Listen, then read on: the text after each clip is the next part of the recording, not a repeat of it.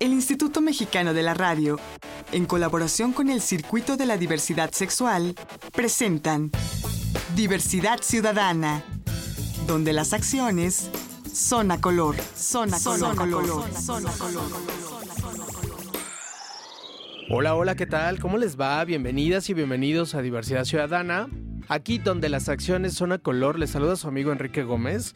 Y el día de hoy estamos con el periodista de investigación Gerardo Sánchez Guadarrama para hablar acerca de su estudio periodístico acerca de los crímenes de odio por LGBTTI fobia. Hola Gerardo, ¿cómo estás? Hola Enrique, muy bien, gracias por la invitación, es un gusto estar aquí. Gracias a ti por, por primero por hacer esta investigación que es un tema muy serio, muy profundo y que todo mundo necesitamos saber y segundo por venirlo a compartir. No, pues un gustazo. Oye, Gerardo, a ver, entonces, esta investigación periodística la haces en el CIDE, que es una institución académica, te tardas un año en realizarla y eh, ¿cuál es como el, el proceso que te llevaste en todo este año para desarrollarlo? ¿Qué tuviste que hacer? Bueno, la investigación está eh, dividida en tres partes. Ok. La primera habla sobre cómo está invisibilizado el homicidio de odio eh, por homofobia, lesbofobia, transfobia en México. Y no solo a nivel federal, sino también al- a nivel local. Entonces se revisaron los 31 códigos, los 32 códigos penales locales Ajá. y el Código Penal Federal. Y pues bueno, para sorpresa de estos hallazgos encontramos que estados como Baja California y Guanajuato, por ejemplo, Ajá. no considera el término, algún término que aluda a la diversidad sexual en sus códigos penales. Entonces lo que te pase ahí, en, en esos estados, pues es no estás eh, eh, eh, No existimos. no existen No, exacto exacto Oh, hay, por ejemplo, 20 códigos penales y el Código Penal Federal que ignoran el término identidad de género. Y el término identidad de género, recordemos que es aquello que alude a la población, a las mujeres trans. Y según letra S, en su informe eh, del año pasado, eh, de- que se llamaba el sexenio de Enrique Peña Nieto, el más letal para la comunidad LGBT, ajá. Dice que la mitad de los casos registrados de muerte por homo, por. LGBT, sí, Ajá. eran mujeres trans. Entonces aquí Mm. está, aquí estamos ante un Gravísimo, fenómeno, ajá, Gravísimo. sí, Porque ni siquiera están estipulados como quieren, ¿no? claro. Ok. Y, y tendría que estar agravado en realidad, ¿no? Sí. Tendría que estar, porque bueno, el homicidio de odio sí está castigado, pero no está agravado y al ser una población LGBTTI. vulnerable. sí. Claro. A ver, entonces, eh, de, de los 32 estados y Ujú. el Código Penal Federal, solamente está estipulado la orientación sexual en 20 de ellos. No, no. 20 códigos penales y el federal ignoran el término identidad de género. Identidad de género. Exacto. Pero el término orientación sexual sí está El término orientación sexual está en casi todos. en casi todos. En casi todos. Sobre Ah, todo por, por orientación y preferencia sexual, están casi todos. Por un, y sobre todo en la parte de discriminación, que está prohibida la discriminación. Pero aquí, Lo que falta es identidad de género. exacto, lo que, Que es lo grave porque es en donde están ma- el- eh, la mayor cantidad de casos de, de crímenes de odio en las personas TTT. La mitad, por lo menos. Claro, Por es terrible. Sí, sí, sí. A ver, esto entonces tendría que ser un tema de eh, poderes legislativos de las entidades federativas, Exacto. que tendrían sí. que agregarlo. Tendrían que hacer, vaya, el ideal, si tú me dices, ¿cuál es la carta a los Reyes Magos para Claro. legislar el homicidio de odio? Es, tiene que haber una, una regulación eh, eh, a nivel global, a nivel nacional, ¿no? Y entender el fenómeno, cómo se da, entender el fenómeno de odio.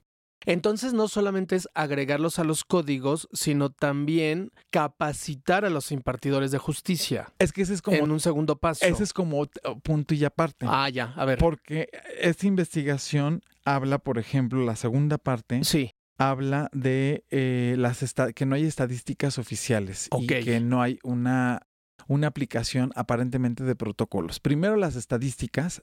Hay 14 estados que sí castigan el crimen de odio ajá. Por orientación o preferencia sexual de la víctima y nueve que castigan por la identidad de género de la víctima. Entonces, a esos estados tú dices, bueno, uff, tenemos una buena noticia, hay estados que sí castigan. Pero, tampoco es garantía de que lo castiguen. No, porque cuando tú les preguntas a sus procuradurías y a fiscalías, que fue el ejercicio que hicimos en este proyecto, oye, ¿me puedes compartir las cifras de los casos por, por LGBTI fobia? Te dicen, este, solo cuatro, solo tres fiscalías me compartieron eh, eh, cifras y solo un poder judicial también me compartió cifras de juicios que estuvieran haciendo. Los demás es como si de, tenemos la ley, tenemos ONGs que denuncian que hay delitos de, de LGBTI fobia en estos, en estos, en estos estados. Entonces, pero las autoridades no tienen una estadística, no te la, no, no la tienen, no o sea, no le dan importancia, no, pues lo, registran, no les, no lo pues les importa, ¿no? Y aquí, por ejemplo, tú me decías que bueno, hay que hacer más leyes, hay que hacer más cosas. Es que ya hay dos protocolos. Hay un protocolo que tiene la que firmaron todas las fiscalías y procuradurías a nivel nacional. Sí. En, en el seno de la Confederación de, de, Procuradores Nacional. me parece que fue en el 2018. Sí.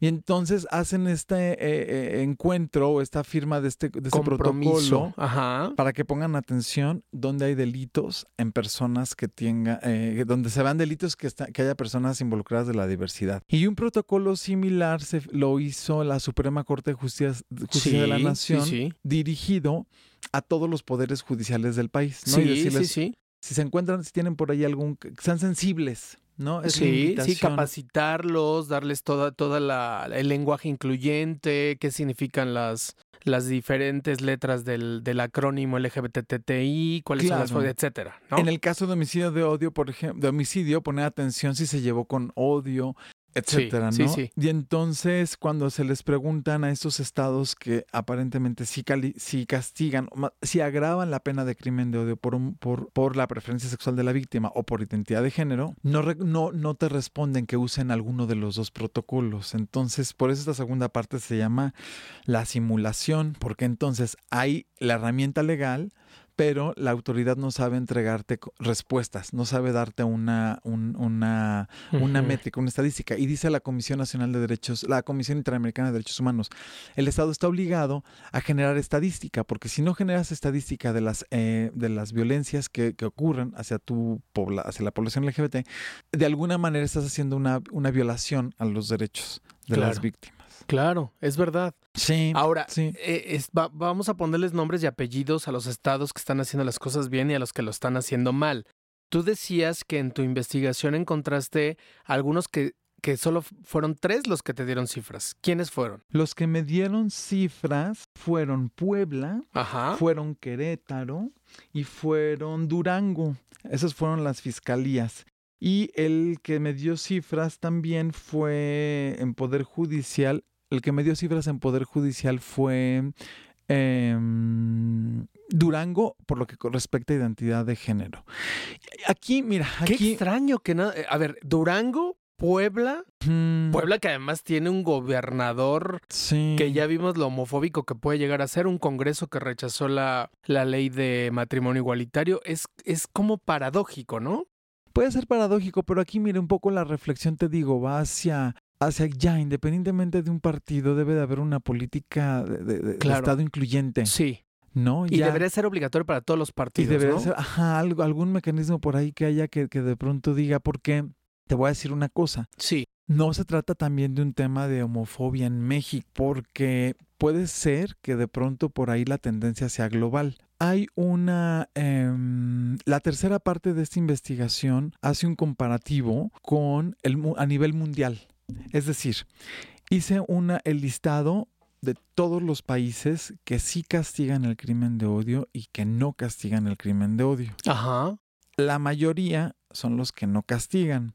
Pero bueno, hice este listado lo comparé, por ejemplo, con las métricas que nos comparte Transparencia Internacional que tiene que ver con la corrupción, es decir, el ranking de los países del más corrupto a el mm. menos corrupto.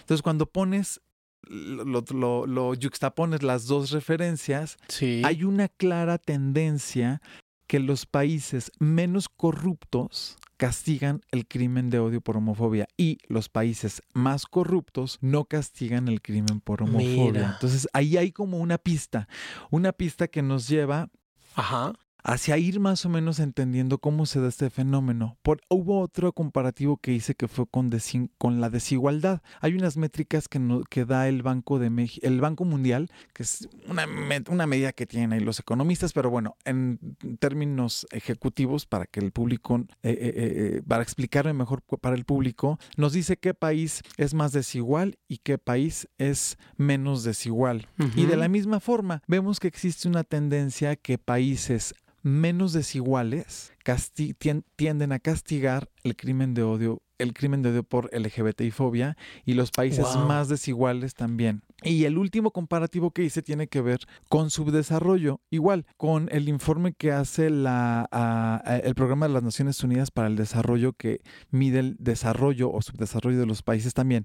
Vemos una tendencia entre países más, eh, más desarrollados en sí castigar el crimen de odio y países menor, menor eh, con menor desarrollo no lo castiga. Entonces, un poco aquí los expertos que entrevisté me decían es que sí existe una correlación de que si un país va creciendo en todos sus niveles, no disminuye la corrupción, hace mejoras en la igualdad o políticas que generen igualdad. Claro. Em, combaten la pobreza. Combaten la, pobreza, la pobreza, mejoran como el desarrollo humano de las personas, creces en todos los demás derechos. Claro.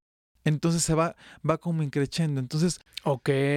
Un poco por eso ese, es luego este debate, ¿no? De qué tanto influye que haya un gobierno de izquierda o de derecha para que se mejoren no solo los derechos o el reconocimiento de los derechos de la población LGBT, ¿eh? sino de todos. Sí. De mujeres, de indígenas, de, de, de, ambientalistas, de periodistas. Claro. Este, Entonces ahí es un poquito como darle esa visión hacia lo que está ocurriendo en el mundo. Ok. Y pues también hacerla el ejercicio de la autorreflexión en México. Ok. Bueno, entonces, eh, de estos estados que sí están haciendo bien su chamba, que solo son tres, eh, aún así, aunque estén haciendo bien la chamba, no significa que lo estén ejecutando, aunque son los más avanzaditos, digamos, ¿no? Pero eh, los que no tienen tipificados los crímenes, pues tienen el doble de tarea. Sí, ahí Esa sería como la conclusión de este segmento, ¿no? Sí, ahí, ahí sí es terrible. A ver, Gerardo, déjame hacer una pausa. No me tardo nada. Eh, vamos a hacer una pequeñísima pausa, pero vamos a regresar con más datos, que tienes muchos, ¿no? Sí, Digo, después de un año de investigación. Que quiero compartir, sí. Bueno, él es Gerardo Sánchez Guadarrama, periodista de investigación, eh, que hizo este estudio sobre los crímenes de odio sobre LGBTTI fobia. Yo soy Enrique Gómez. Esto es Diversidad Ciudadana, aquí donde las acciones Zona Color. No me tardo nada. Regresamos. Estás escuchando Diversidad Ciudadana. Regresamos.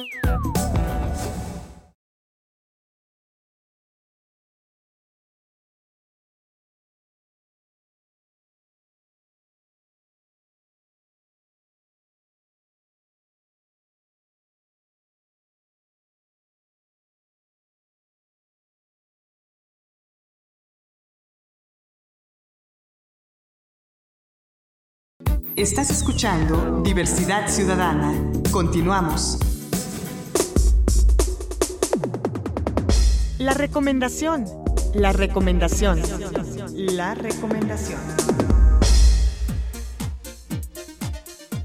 A ver, mi querido invitado del día de hoy, Gerardo Sánchez Guadarrama, periodista de investigación, danos tu recomendación. Voy a recomendar la película Spotlight, esta película que habla sobre el ejercicio periodístico que hizo el periódico The Globe de Boston, The Boston Globe, eh, donde denunció la red de pederastía clerical y que se destapó la cloaca a nivel global.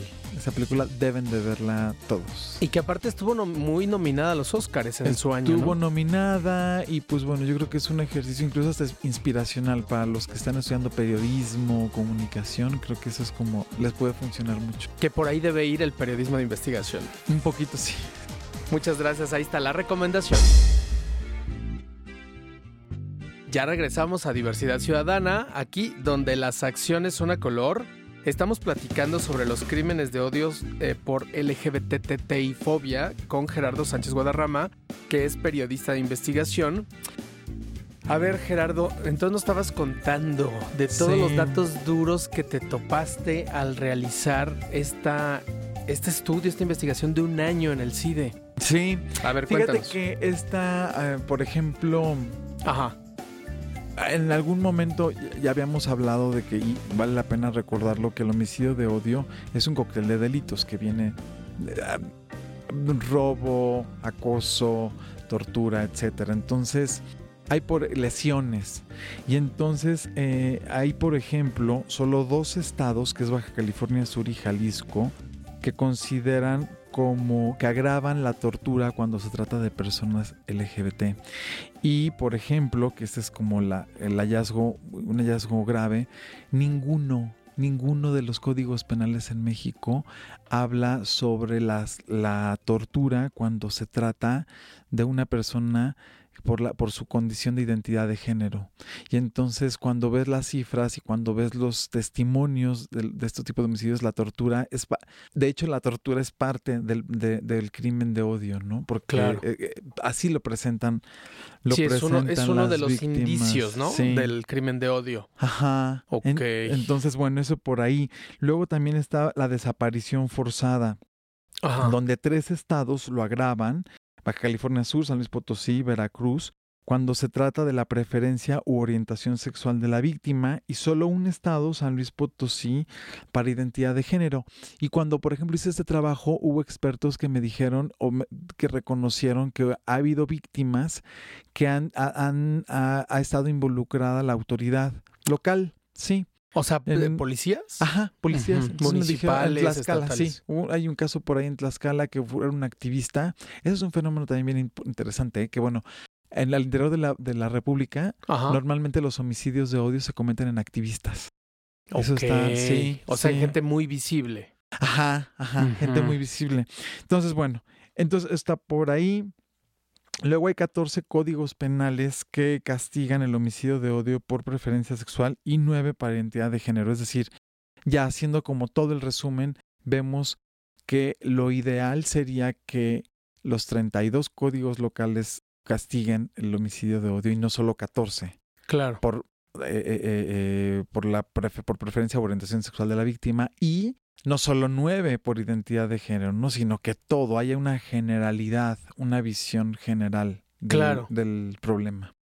Y bueno, eh, en esto, en esta investigación que tú realizaste, a lo mejor tenemos más o menos claro el tema de la orientación sexual, la identidad de género, es decir, de personas, los homicidios de personas homosexuales, lesbianas, gays, lesbianas, bisexuales, transgénero, transexuales, travestis. Pero de plano, todos los códigos penales tienen fuera completamente la población intersex. Es que yo creo... O sea, es- ese sí no se toca ningún código. Ahí yo creo que, mira, yo no soy abogado y a mí, y sí, obviamente me brinca, me brinca Claro. no ver que debe, ajá, debería de haber un término que integre a todas las formas de diversidad. Yo creo que sí tendría que haber un ejercicio de sociedad civil, de autoridades, de legisladores, entender el problema. Creo que los legisladores deben de escuchar al- a, los activistas, a la gente que ha venido trayendo este tema, abogados, Claro. a sociólogos. Debe ser un debate muy integral para que cuando se arme la ley y se entiende el homicidio de odio de manera y se entiende el homicidio de odio de manera clara. ¿No? Sí. Entonces que se escuchen Y víctimas amplia. y amplia. Entonces que se escuchen víctimas, que se escuchen, para que además no solo quede en una ley, no solo quede en una norma. Ver, está increíble que quede en una ley, una norma, está bien, pero que también se vaya más allá, no esperarnos a que el delito pase. Sí. ¿no? Y, Entonces- preguntarnos de dónde viene la, por qué un agresor es homófobo, Claro. por, qué, por qué hay un agresor. ¿Cuál es el pues? origen de su discriminación? Claro, claro. Pero entonces claro. el tema, eh, todos los caminos van a la- llegan a la educación, Sí, ¿no? señor. Pero Sí, bueno, la educación es de largo plazo. Eso no se Sí. va a resolver en, Sí. en un sexenio siquiera. Eso tiene que ser de profundidad. De profundidad se tiene que empezar en el hoy y en el ahora, porque Claro. no es muy fácil decir, ay bueno, es que no se va a resolver, pero hay que empezarlo a hacer. Ahora, ayúdame, Gerardo, para, para que no nos escuchemos fríos y cuadrados ante la audiencia. Ahora quiero escuchar al humano, al que tiene piel, a este que, que estoy mirando. ¿Qué sentiste tú como ser vivo, como ser humano, al enfrentarte a toda esta terrible, dramática realidad en torno a los crímenes de odio? ¿Cómo te impactó a nivel emocional, psicológico, personal? Tu pregunta es increíble, porque sí impacta. uno dice, bueno, es que como periodista no, no casi casi se te hace, como el, carácter de, un doctor. La piel de, de, cocodrilo, Ajá, ¿no? Que sea como un doctor que dice, ay, bueno, ya no me voy a ya nos impactan cuando ven una operación o cuando ven sangre o cuando ven un cuerpo abierto, no sé, o un cadáver. Claro. Uno cree que, y, y yo creo que no. Yo he hablado con otros, con otras personas. Al final del día, sí te impacta. Cuando eres periodista y estás haciendo coberturas de, cosas fuertes como esto, sí duele la panza, la verdad. Sí duele la panza hablarlo. Duele la panza entrar un poco, de hecho, entrar a las entrevistas y hablarlo, ¿no? Es un sentimiento encontrado porque, pues bueno, es un proyecto que me costó un año en hacerlo. De hecho, Valeria Durán una, la periodista en la, que hizo otro trabajo sobre feminicidios y que está inspirado este trabajo, pues me dice, ay, me da mucho gusto y todo el mundo me felicita y todo el mundo me pone una sonrisa, pero en el fondo es un sentimiento encontrado porque es hablar de un problema. De lo que duele. Pues son víctimas, es gente como tú y como yo, claro, ¿no? Que entonces que, y que en algún momento también, al ser, antes de ser en tu caso activista, editor, periodista, en mi caso también antes de ser periodista, pues también somos población LGBT claro. y también tenemos la discriminación y el racismo en algún punto de nuestra vida cotidiana.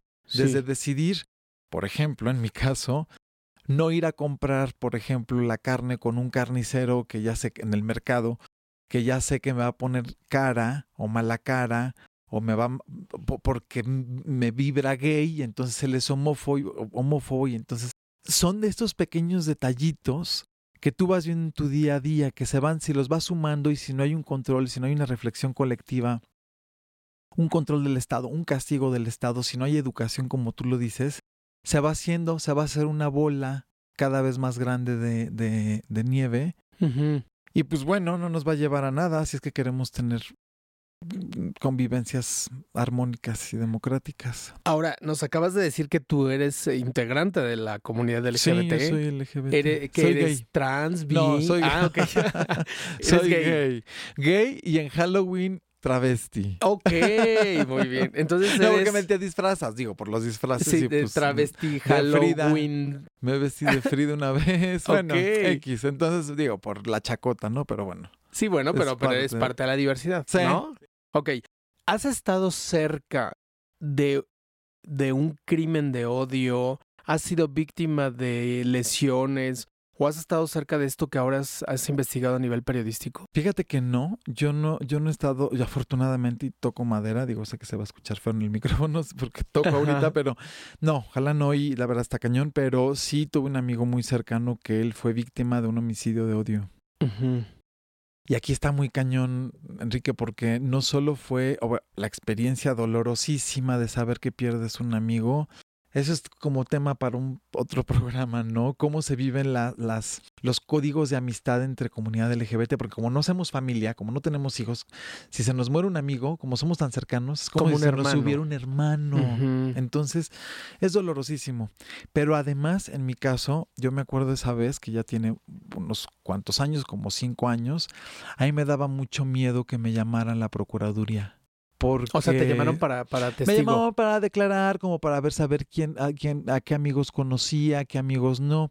Porque ahí hay otro problema y también es un, que ya lo ha reportado otros medios y otros espacios periodísticos donde la homofobia, por ejemplo, de las procuradurías, involucra a la pareja o a un cercano de, de, la persona LGBT, porque todo lo asumen como si fueran crímenes pasionales. Sí, sí, sí. Celos. es que los gays son muy pasionales, ¿no? Son agresivos, están locas. Son celosos.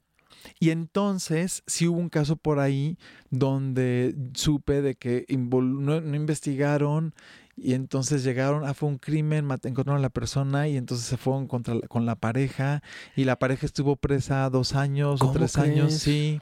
Y entonces esto es, eso es terrible porque entonces, pues ya es como un poco la película Presunto Culpable, ¿no? Que te inventan el crimen y aquí nada más porque, eres gay, porque es la pareja, pues entonces ya. Entonces no solo es el dolor de tu pareja, sino ahora que te meten a la cárcel por porque creen que tú eres el que lo hiciste. Y triple victimización. Sí. Uno para la, primero la víctima, luego no encuentran al agresor de la víctima, doble victimización, y luego a la pareja de la víctima la, la, la, culpan. la culpan y entonces se vuelve un problema. Y a mí esa parte es bien duro porque dices, híjoles, no, me, daba miedo ir a la declaración porque decían, bueno, es que no me vayan a involucrar, no me vayan a querer hacer lo que ya se ha visto que han hecho en otros casos. Claro, claro. Sí, pues la, sí la miedo. homofobia ministerial, ¿no? Sí. Que sí. esa es eh, mucho más avanzada y profunda que la otra, que vaya que es terrible. Exacto. Y entonces aquí es un poquito, pues, aprovechar los foros, aprovechar, miren, en tiempos de los medios, a- de la- yo le digo de la comunicación análoga, cuando solo había un medio de comunicación en México, cuando no se podía hablar mucho de estos temas, pues era imposible, ¿no? Y hoy que hay muchos medios, hay las redes sociales, se puede saber más Sí. y se puede denunciar y se puede eh, señalar como estos casos de, de corrupción, donde no se castiga, donde no se persigue, donde les vale, donde hay una homofobia. Y más en este tipo de investigaciones que casi no hay información, ¿no? Que son temas eh, que se tocan muy poco en medios. Ajá, se tocan muy poco en medios. Yo sí me he encontrado ahora que he estado con la gira de los medios y he notado medios que son un poquito homófobos. Hay gente que pues te pregunta desde la ignorancia, desde el prejuicio y también un poco la labor, pues educar de acercar el discurso no sin pelearse, no sin amenazar, no sin amedrentar, sino más bien con paciencia, soluciones. ¿no? Con paciencia, sensibilizar. sí. Claro. Mi querido Gerardo Sánchez Guadarrama, periodista de investigación, gracias por haber estado con nosotros. Gracias a ti por la invitación. Gracias por tu investigación. ¿Y dónde lo puede eh, revisar la gente? Google en Gerardo Sánchez Guadarrama, homicidio de odio, Notimex y les van a aparecer las ligas de esta investigación. Compártanlas, estudienlas. Si le funciona a alguien más, pues bien. Ahora sí que eso es el que es generar conocimiento para el que lo necesite. Pues ahí está. Muchas gracias, Gerardo. Gracias a ustedes. Yo soy Enrique Gómez y esto es Diversidad Ciudadana, aquí donde las acciones son a color. Les espero la próxima. Diversidad Ciudadana, una producción del Instituto Mexicano de la Radio en colaboración con el Circuito de la Diversidad Sexual. Diversidad Ciudadana, donde las acciones son a color, son a color, son a color, son a color.